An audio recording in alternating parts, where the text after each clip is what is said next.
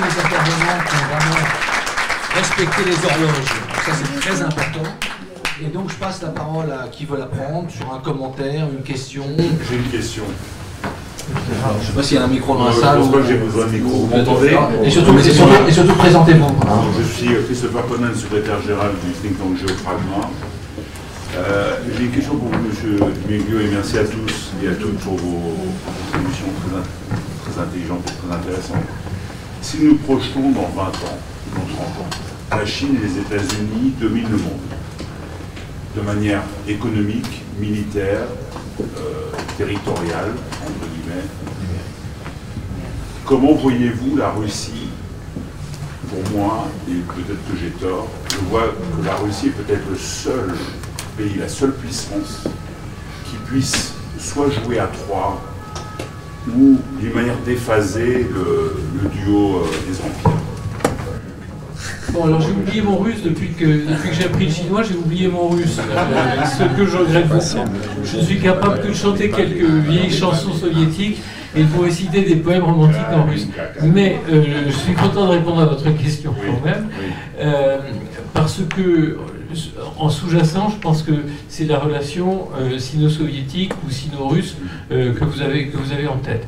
Euh, je pense qu'effectivement, contrairement à ce qu'on semble observer aujourd'hui, à travers les manœuvres conjointes entre la Russie et la Chine, ce rapprochement, ces embrassades, il y a une énorme méfiance mutuelle entre les deux. Et je pense qu'on arrive quand même à un point ces jours-ci, euh, on est dans le lieu euh, où on peut le dire, euh, où la méfiance exagérée vis-à-vis du rôle que la Russie pouvait jouer dans les relations internationales est en train de se dissiper. Je pense que ça, n'échappe à personne et il y a eu un certain nombre de, marqueurs. Donc il est évident que la Russie a, la Russie a un rôle à jouer, mais contrairement, je dirais, à ce que j'ai dit sur la Chine, je ne suis pas sûr euh, qu'elle ait besoin nécessairement qu'on l'aide à reprendre confiance en elle. Ce qui distingue probablement la Russie de la Chine, c'est que euh, la confiance en elle, elle est, elle est beaucoup plus forte. La confiance en soi euh, dont la Chine dispose, c'est une confiance extrêmement ambiguë. C'est une relation au passé, c'est pas forcément une conscience de la grandeur actuelle, même si on fait tout pour l'affirmer. Et euh, si je me permets aussi de, euh, mettre en question, sinon en doute, ce que vous disiez à propos de, euh, dans 20 ans, les deux grandes puissances mondiales, je pense qu'on le voit ces jours-ci, on le voyait déjà il y a, il quelques temps, il y a 5 ans, il y a aussi des éléments de faiblesse au sein de la Chine. Je crois que c'est sur ces éléments de faiblesse d'ailleurs qu'il faut que nous travaillions. Donc, la parité, la parité, je, je vais en dire un mot, oui, la parité entre les États-Unis et la Chine, effectivement, c'est une invention chinoise. On nous a dit, oui, en 2030, en 2035, on aura le même PIB que les États-Unis. Oui, ils croient beaucoup plus vite. Euh, cette vitesse, d'ailleurs, a tendance à chuter très très vite ces temps-ci. Euh, le PIB, c'est une mesure. Le PIB chinois, c'est une mesure chinoise. Euh, La parité des deux PIB, je ne suis pas tout à fait sûr. C'est un Coréen qui m'a appris ça. Je ne suis pas sûr qu'on y arrive aussi vite. Quels sont les éléments de faiblesse, de faiblesse chinoise? Alors, certainement pas la cohésion nationale. Ce que euh, la Chine a clairement à nous enseigner, euh, c'est un recours à la cohésion nationale qui est en train de jouer d'ailleurs sur Hong Kong. On, peut se poser la question de savoir si Hong Kong va déborder de l'autre côté de la frontière. Non. Ça, c'est une, très grande force euh. La cohésion nationale est une. Les, les disparités, en revanche, les disparités sociales, les disparités culturelles, les disparités de, de, richesse, évidemment, ça, c'est une des grandes faiblesses de la Chine. Et puis surtout, je dirais que la grande faiblesse de la Chine, euh, justement, si on est dans un lieu russe, on peut aussi l'évoquer, c'est la faiblesse spirituelle. Euh, Juste un mot là-dessus. Euh, faites attention aux projections à 20 ans, hein, parce que les, les rayonnages, les rayonnages des, études, des cercles stratégiques sont pleins d'études sur l'URSS en 2025. hein. Et puis le deuxième aspect, c'est que tous les conflits modernes ont montré que l'intervention militaire tourne très vite en autre boudin. C'est-à-dire l'in- l'intervention impérialiste, qu'elle puisse être chinoise, et les Chinois n'ont pas beaucoup utilisé d'ailleurs, hein, heureusement pour eux. Les Américains l'ont beaucoup fait, mais enfin la série des défaites, que ce soit depuis l'Afghanistan, l'Irak, etc., font que l'idée d'une compétition de nature strictement militaire euh, est très difficile à, à envisager. Oui, une question Montesquieu Euh, je crois que le président Trump est beaucoup plus cultivé qu'on l'imagine. Il doit connaître l'image du tailleur de jade. Le jade européen est très mou, donc il va de plus en plus loin. Il était dur. Est-ce qu'il s'arrêterait Aujourd'hui, on dit oui au chantage, on dit jamais non. Alors, à quel moment, selon vous, pourra-t-on dire non? Qui veut répondre Qui veut répondre Oui, alors, euh, alors il faut rendre à César ce qui, ce qui, appartient à César. Je crois que le président euh, Emmanuel Macron, euh, quand il rappelle qu'il faut dialoguer avec tout le monde, se rappelle qu'en 1997, quand la Russie est, est, venue au sein du G7, ça avait cet immense avantage de ne pas être, de ne plus être un club euro-atlantique, mais de permettre qu'il y ait un ancrage territorial, qu'il y ait un ancrage euh, continental. Donc de ce point de vue-là, je crois que la première réponse, c'est de ne pas forcément penser l'Europe dans ses 27 ou dans ses 28, euh, dans ses plutôt 27 euh, réalités, mais de penser un petit peu plus large. J'étais présent effectivement à l'hippodrome euh, de Longchamp quand le président Sarkozy a appelé à la création d'une nouvelle organisation qui engloberait l'Union européenne, la Russie et la Turquie, en oubliant que cette organisation existe déjà, ça s'appelle l'OSCE. Et que de ce point de vue-là, il faut sans doute renforcer, même si euh, la structure évoquée euh, est un petit peu fragile, mais en tout cas, je ne crois pas qu'il faille réinventer un cadre de dialogue, mais effectivement tenir compte de ceux qui ont la capacité et la volonté de se projeter dans ce nouveau multilatéralisme. La part de la participation militaire française et allemande sera d'autant plus interrogée qu'il n'y aura plus de Britanniques, et de ce point de vue-là, il faut sans doute qu'il y ait une matérialisation au-delà des différentes projections, que ce soit sur les, euh, sur les théâtres euh, sahéliens ou euh, sur, principalement sur les théâtres sahéliens. Donc, il faut savoir aussi dire non, mais il faut savoir qui va dire non? Forcément, et puis non, de Trump, en Colorado, les campagnes électorales sont, sont euh, bilingues.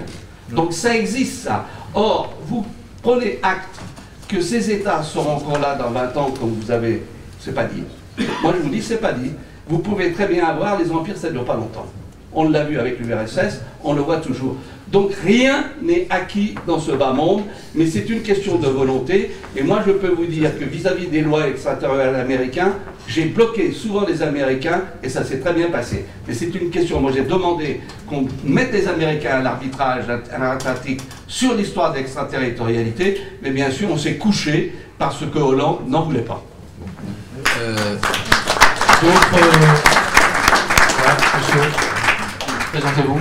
Oui, bonjour, Michel, je suis un participant de ce type de conférence que j'apprécie beaucoup. Et je... Le micro, parce que je crois qu'il y a des gens derrière qui n'entendent rien.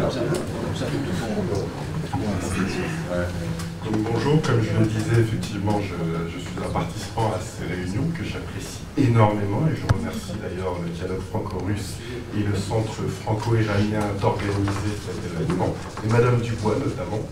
Euh, je voulais vous demander euh, si vous pensez que l'Occident désire ce multilatéralisme dont nous parlons. Le souhaite-t-il réellement ou n'est-ce pas qu'une façade, comme euh, par exemple le discours du président Macron, n'est-ce pas une façade ou y a-t-il réellement une volonté de pratiquer ce multilatéralisme? Merci Je vais essayer. Euh, non, mais l'Occident, c'est divers. L'Occident, c'est une, c'est une idée. Voilà, c'est essentiellement au stade actuel une idée et un émiettement. Euh, est-ce qu'on a envie du multilatéralisme? Je pense qu'on en a extrêmement besoin. Et comme le disait euh, monsieur le sénateur Mia. Non, non, non, non, non pas la moi le sénateur. Ah oui, je ne sais jamais si vous êtes député ou sénateur. Monsieur le maire. Monsieur Mia. Monsieur le maire. Monsieur le maire. C'est comme le ministre, une fois qu'on l'a été, on l'a été. Alors, donc, euh, en tout cas, comme vous le disiez justement, c'est juste une question de courage. Alors à défaut d'avoir euh, de la cervelle, euh, du cœur, parfois on pourrait avoir un peu de courage. Voilà. Bien. Donc euh, on, en a, on en a vraiment extrêmement besoin. Après, on, voit bien, et là je suis d'accord avec, avec l'idée du tailleur de jade, c'est que de toute façon, quand la France prétend, et j'en suis ravie, euh, que sa vocation, euh, ça y est, on commence à se réveiller un peu, sa vocation est, est d'être une puissance médiatrice, c'est formidable, mais il suffit... Oui, mais, Mais il suffit pas de le je dire. suis- non, mais je, je- je passe ma vie à écrire ça, mais euh, il suffit pas de le dire. Il faut que vos interlocuteurs vous reconnaissent une valeur ajoutée en médiation. Bon, alors comment ça marche Avec les Américains, c'est très simple, il faut désobéir. Tant qu'on n'aura pas désobéi, ça, ils ne nous, alors, vraiment, euh, crédibilité zéro. Quant au reste du monde, qu'est-ce qui fait qu'on aurait besoin de la France comme médiatrice? Euh, eh ben, C'est sa fiabilité. Parce que c'est ça qu'on aime dans un interlocuteur et dans un médiateur. C'est quelqu'un qui précisément ne, ne choisit pas de camp parce qu'il n'en a pas besoin, parce qu'il peut exister et penser par lui-même, parce qu'il peut rechercher. C'est ça un véritable médiateur. On le voit même en droit, on n'a pas besoin d'être en relations internationales. Vous n'avez pas l'impression que la Russie a remplacé la France En Orient, c'est Alors, non mais la Russie, elle a, un- elle a bien d'autres sujets. La Russie, elle doit retrouver sa place. Elle doit retrouver sa place et se faire respecter pour ce qu'elle est, ce qu'elle n'a jamais cessé d'être, à vrai dire. Euh, C'est-à-dire une puissance globale, alors que certains euh, euh, expliquent que c'est une puissance régionale, que c'est... Non, c'est une puissance qui est toujours globale, mais qui est économiquement très affaiblie et que l'on se charge méthodiquement d'affaiblir, d'affaiblir, d'affaiblir. Et il est évident que l'Amérique joue la Russie contre l'Europe, mais depuis toujours, et que l'Europe n'arrive pas à se rendre compte que la Russie est son limesse, en fait. Et d'une certaine façon, une, protection, une frontière, un écran, non seulement vis-à-vis de la Chine, mais dans le cadre de l'Eurasie, du, partage eurasiatique, et évidemment vis-à-vis des États-Unis, parce que tant qu'on ne fera pas masse critique stratégique, compte pour du beurre. Trump nous le dit clair, net, haut et fort. Euh, ses prédécesseurs prenaient des gants, mettaient les formes, etc. Maintenant, c'est net.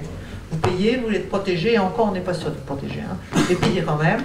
Donc, on est, dans, une position euh, où on est, face à une forme de, de- de chantage et de très net, très clair, enfin, sans, sans équivoque, sans état d'âme. Et donc la seule solution, c'est de désobéir, c'est de se souvenir de ce qu'on est.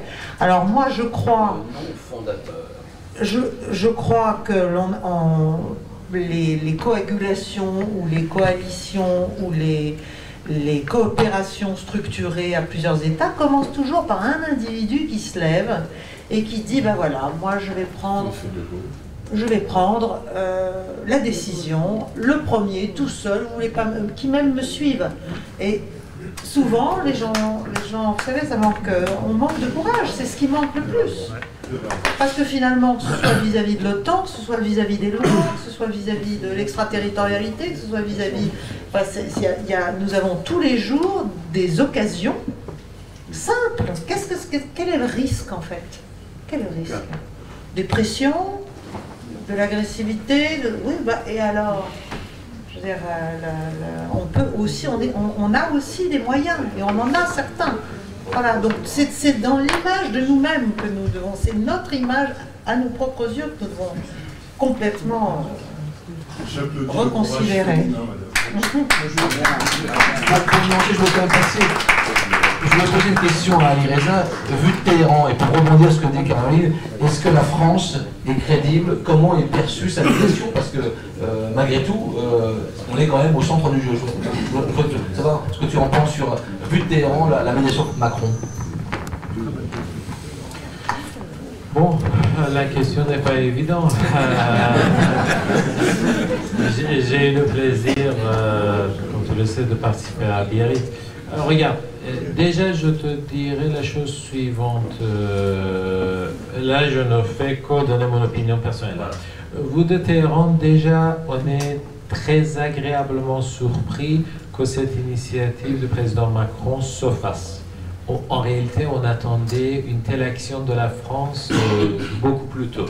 Mais bon, entre-temps, il y a eu pas mal d'autres choses, entre autres les Gilets jaunes qui ont complètement euh, rendu ça impossible. Donc déjà, euh, l'initiative française, on l'a accueillie très très favorablement. On y a attaché beaucoup de prix. Euh, Crois-moi que euh, l'histoire de Biarritz, la partie iranienne a pris beaucoup de risques aussi. Donc on a voulu vraiment miser là-dessus. Mais là où, quelque part, le bas blesse, c'est quelle va être vraiment la capacité française et européenne par rapport aux États-Unis?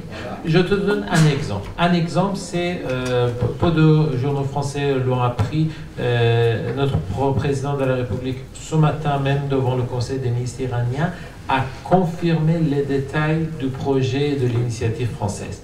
Et il a dit que ce qui a posé problème, c'est que l'initiative française, d'accord, on avait des désaccords par rapport à la formulation, mais on l'a accepté.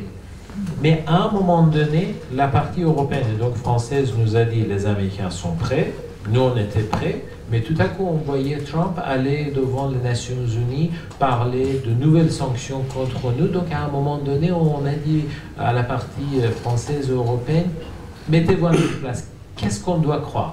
Est-ce qu'on doit croire votre parole lorsque vous nous dites, et de bonne foi, vraiment de bonne foi, que les Américains sont prêts Ou est-ce qu'on doit croire ce qu'on entend, à savoir bah, euh, Trump qui, devant, euh, devant le monde entier au niveau des Nations Unies, réimpose de nouvelles sanctions, entre parenthèses, il a déjà imposé tout ce qui était humainement possible contre nous. Donc il y a un moment donné, la question n'est pas qu'on ne croit pas en la France, si on croit totalement et on pense même que la France, dans la situation actuelle européenne, est peut-être le seul pays européen réellement indépendant et capable. Mais honnêtement, en même temps, euh, c'est euh, l'économie mondiale, c'est les fonds de pension qui contrôlent les entreprises françaises. Et ce qu'on voit, et c'est ça peut-être le problème, ce qu'on voit l'opinion publique iranienne, c'est que bah, la France et l'Europe nous ont promis des choses, mais ils n'ont pas été capables de les tenir. Pierre, tu voulais une question. Juste une remarque sur Deux le, questions. sur le concept d'Occident. Euh, L'Occident n'existe pas. Regardez, la guerre en Irak, quand Bush y va, la moitié de l'Europe y va. Il y a une autre moitié de l'Europe avec la France et l'Allemagne qui dénoncent cette... euh, Mais enfin, on a en l'occurrence quelque chose qui est une fracture interne à ce qu'on pourrait appeler l'Occident. D'autre part, il faut bien se rendre compte qu'après cette décision qui a beaucoup irrité les Américains, il y a eu des sanctions. On a coupé toutes les sources d'information en matière de renseignement, etc. C'est-à-dire qu'il y a eu des effets qui ont d'ailleurs traumatisé beaucoup le Quai d'Orsay. Il y a encore plein de diplomates qui portent les stigmates de cette euh, époque où on ne pouvait plus être, on ne pouvait plus avoir de... Hein? Cicatrisé. oui, bah, il faut espérer, ou alors il faut espérer une relève générationnelle. non, je pense que la, la question sur laquelle on a effectivement... Non, mais moi je suis en retraite, hein, je le dis tout de suite. hein. La question sur laquelle je crois que des initiatives portent, peuvent être prises, c'est sur la politique de sanctions américaine. C'est-à-dire qu'aujourd'hui, les, Américains décident unilatéralement des sanctions qu'ils vont appliquer aux entreprises étrangères. Tant que les, pays étrangers ne défendent pas leurs propres entreprises face à ces sanctions, et Dieu sait que le dossier est solide, on n'aura pas effectivement ce genre de réaction. Parce que aller tout seul au combat en disant oui mais nous, on n'est plus de Gaulle et on n'est plus la France de, de 58. C'est ça le problème. C'est qu'aujourd'hui, on est effectivement une puissance de rang moyen qui n'a pas les, les leviers de répliquer ces sanctions. Enfin moi c'est mon sentiment. Il n'y a pas de corrélation entre la taille et la puissance. Là, il y avait une question. Il y a le pouvoir Question, égalisateur voilà, de la allez-y. Et puis après, euh, Oui, on derrière. la guerre voilà. nucléaire avec les Américains. Non, je ne parle pas de ça. Une question. Présentez-vous. Je vais être très court euh, dans la mesure possible. Je suis Ivana Danter, je participe au événement dialogue euh, souvent. Euh, merci à Irina qui fait un travail remarquable. Ce n'est pas le seul événement où je participe parce que je pense que multilatéralisme, ce n'est pas seulement dialogue franco-russe. Et ça me fait plaisir d'écouter et attendre ce qu'on vient de dire. si je me souviens bien, Charles de Gaulle il a dit de Lisbonne jusqu'à Vladivostok. Donc je pense que c'est un des premiers partisans de dialogue plutôt ouvert avec les acteurs différents. Et ce que j'aimerais dire, je suis très d'accord avec vous, je pense qu'il y a un moment où France, où France est là on a potentiel de leadership, de action, pas que paroles.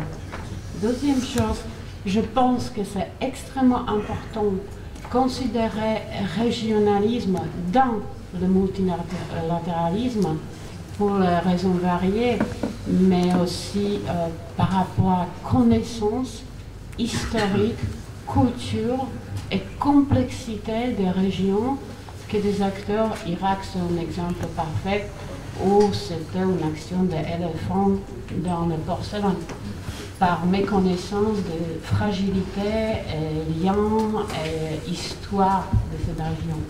Troisième chose, je pense qu'il faudra une diplomatie innovante. Il faut trouver des canaux différents et intégrer des acteurs différents, disons de euh, couches sociaux différentes, pourquoi pas économiques, pourquoi pas scientifiques, parce que l'intérêt, c'est à explorer tous les canaux de communication où on trouve des intérêts communs.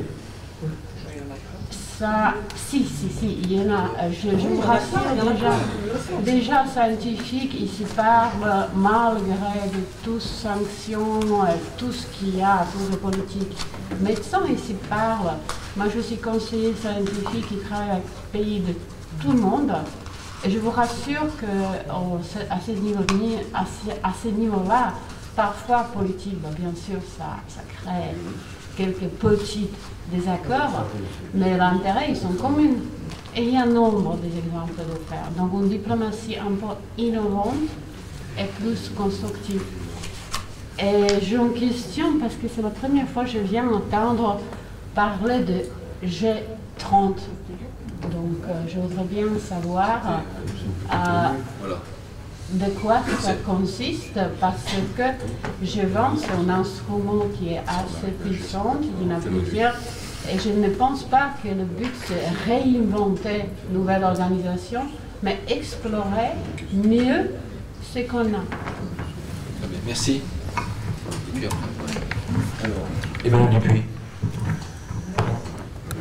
très rapidement et d'une certaine façon permettant de rebondir à, nos notions d'occidentalité. Hein. Il y a une différence entre la notion géographique d'Occident et la notion politique d'Occident. Euh, une bonne partie euh, de ceux qui sont en Europe et qui prônent une démocratie euh, post-occidentale ou post-libérale étaient jusqu'à présent qualifiés de pays occidentaux. donc il y a sans doute à réviser cette notion, encore une fois, d'un point de vue géographique. Alors, sur les notions des différents périmètres d'action, le G20, le G30, les E11, etc. Je crois qu'il s'agit de définir l'outil dans lequel chaque puissance peut évidemment se mettre en avant. Il me semble que quand euh, les G7 ne sont plus les G7, je rappelle qu'à Biarritz, c'était un G22 qu'on avait, avec toutes les organisations internationale de financement, la Banque africaine de développement, l'Organisation internationale du travail, le FMI, pour trouver ces moyens que les États, dont les États ne disposent pas. Le président Macron a appelé un certain nombre de partenaires, mettant en avant le fait que le G7 ne représente déjà plus la croissance mondiale. Parmi les 38 pays qui composent l'OCDE, l'OCDE a été créé en 1948, il y a une inversion qui s'est faite. 40% du commerce mondial était représenté par les pays en émergence en 2000, et maintenant c'est 60%. Donc on a cette bascule. Et je crois que à force de réinventer un G22, un G30, etc., on a oublié l'essentiel, mais ça a été rappelé, le fondament, les fondamentaux. Un État peut être médiateur s'il est neutre. Comment est-ce que la France pourrait être médiatrice si par exemple son ambassade de France, qui est supposée être au Yémen, se trouve en Arabie Saoudite, contrairement aux autres nations qui, elles, ont leurs ambassades à Amman. Je ne prends que cet exemple.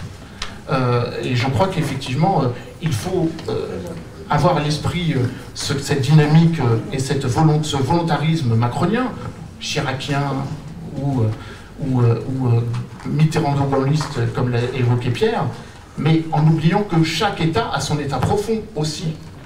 Et que ça ne suffit pas d'avoir un président qui a une volonté d'agir, encore faudrait-il qu'au sein des structures qui doivent mettre en application sa politique, il y ait une réelle envie de le faire.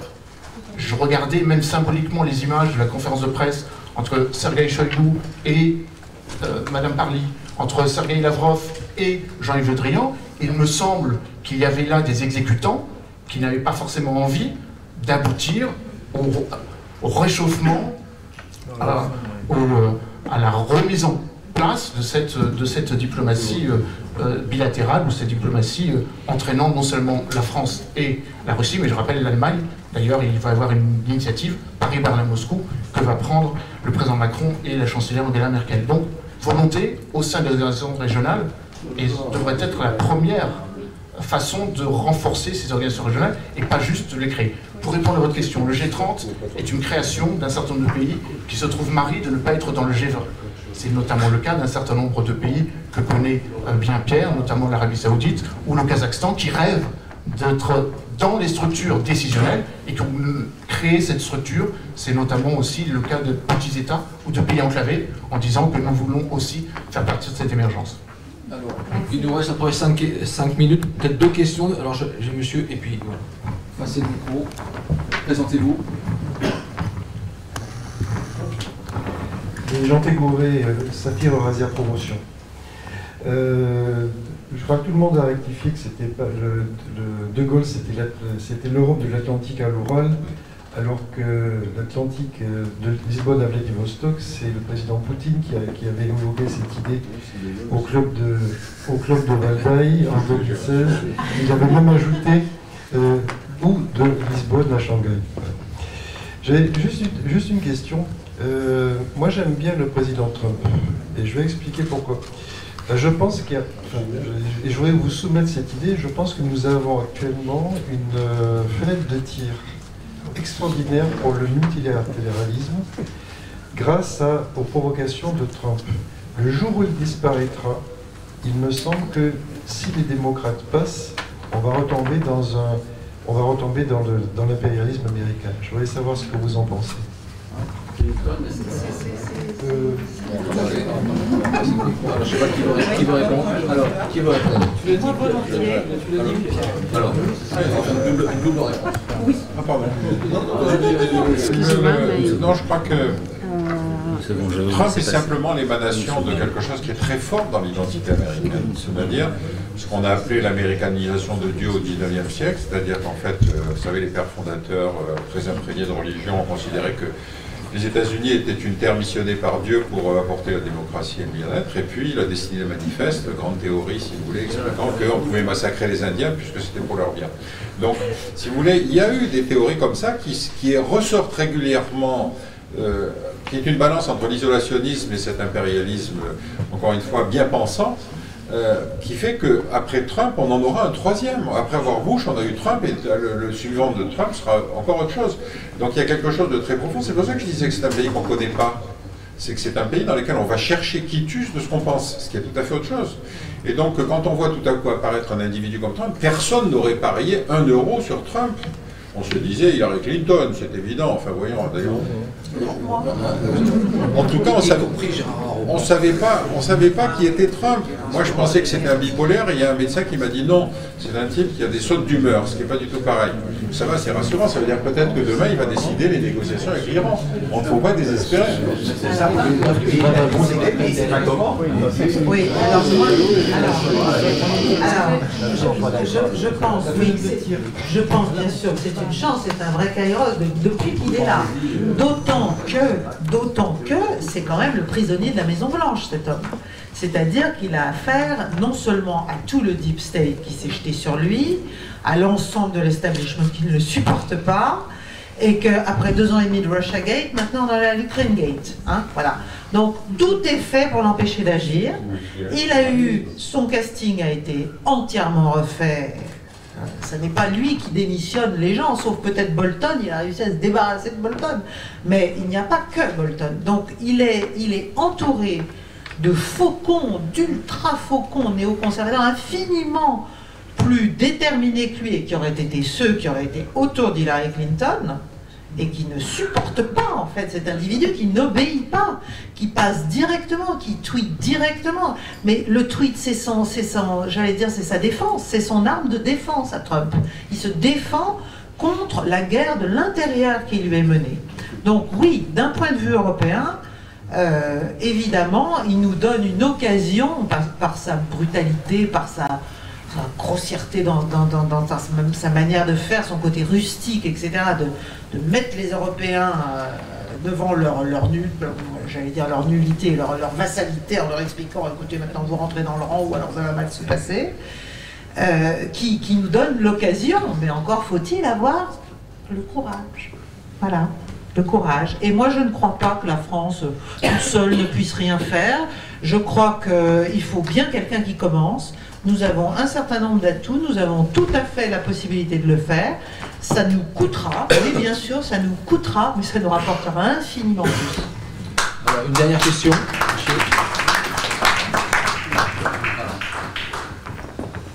Oui, bonjour, je, suis, je suis président de franco-arménien. Euh, je voulais euh, dire qu'à part, euh, à part la, prise de position d'Emmanuel Macron, extrêmement courageuse au G7, etc., je me demande parfois à quoi servent, à quoi servent ces G. G7, G20, G30, G40. souvent, on reste sur notre fin à la suite des réunions comme celle-là. Par contre, par contre je, je, pose je pose cette petite euh, organisation aux unions économiques, aux unions économico et politiques, l'Union européenne, l'ASEAN et l'Union économique eurasiatique, qui hier s'est renforcée lors d'une réunion qui s'est tenue à Yerevan. Donc Singapour et l'Iran étaient présents à la réunion où se trouve était présent également M. Poutine et autres. C'est un événement important, peut-être qui est passé en dessous du radar, mais ça prouve quand même que quelque part, il y a des gens qui décident de s'organiser pour coopérer économiquement et politiquement. Et si le multilatéralisme, c'est la coopération et aussi la négociation a plus de trois pays, alors je pense qu'on a là un exemple qui me paraît plus positif et plus concret que les G1, G2, G3 et, G, infini. Merci. Qu'est-ce que vous en pensez? Peut-être une dernière... Non, mais moi, j'en pense du bien, je suis entièrement d'accord avec Non, mais vous avez raison. Vous pourriez rappeler qu'Israël est membre observateur de l'Organisation de coopération de Shanghai, alors qu'elle ne fait pas géographiquement partie euh, des, huit, euh, des huit orientaux, ou que les États-Unis ont ce même statut au sein du SICA, donc la conférence sur les mesures de confiance en Asie. Donc il y a une vraie stratégie d'être présent partout. Je rappelle que nous sommes membres observateurs du Conseil de l'Arctique, mais nous avons une représentante qui n'y met pas les pieds. C'est un petit peu dommage. Et que si nous voulons, avoir une stratégie indo-pacifique, je crois que la DAS avait formulé cela comme une stratégie, eh ben il faut se féliciter que nous ayons l'ambassadeur Le Chervi, qui fait partie de la commission euh, du Pacifique. Donc c'est important d'être dans ces différentes structures qui sont en train de se créer. Euh, je connais bien le continent africain, il y a aussi euh, une réflexion nouvelle à avoir sur ce qui fait cohésion, sur ce qui fait cette intégration régionale. Pendant très longtemps, on a créé les, les communautés économiques régionales. On voit bien que ce qui, hélas, unit les États, c'est la lutte contre les inacceptables communs. La question migratoire, la question de la symétrie du développement, la question du terrorisme. Donc peut-être qu'il faut réviser aussi les facteur de cohésion ou de coopération régionale. Et ce n'est pas seulement de l'intégration économique, c'est très bien. Moi, je suis très heureux qu'il y ait, euh, pour maintenant, 49 euh, des 54 pays qui aient décidé de libéraliser leur économie et de ne plus avoir de frontières euh, douanières. Encore faut-il qu'ils aient quelque chose à commercer. Encore faut-il qu'ils aient un but diplomatique à défendre au sein des Nations Unies. Ce n'est pas le cas. Donc, à un moment ou à un autre, c'est très bien d'avoir la question économique comme un facteur de cohésion, mais peut-être qu'il faut envisager d'autres choses. Et c'est ce que j'appelais cette pluralité au sein du système international. Un certain nombre de pays euh, ne s'appuient pas suffisamment sur des formes structurantes euh, du bien commun que peuvent être les scientifiques, que peuvent être les universitaires, que peuvent être, euh, d'une certaine façon, ce monde de l'émergence des startups. Hein, il y a un récent rapport qui évoque que sur les 10 fintech, quasiment 7 sont chinoises et qu'il n'y en a plus qu'une ou deux qui sont européennes. Donc peut-être qu'on devrait investir dans ce type d'initiative et pas seulement essayer de, d'une certaine façon, retrouver la nostalgie. Et on est sans doute ici tous d'accord sur ce point de vue. De ce point de vue, c'est très bien euh, que la France soit encore membre du Conseil de sécurité des Nations Unies. Je rappelle quand même que la France pourrait sortir du G7 puisque l'Inde a un PIB qui est supérieur au sien. Donc peut-être que là aussi, il faut réviser les, euh, critères d'appartenance.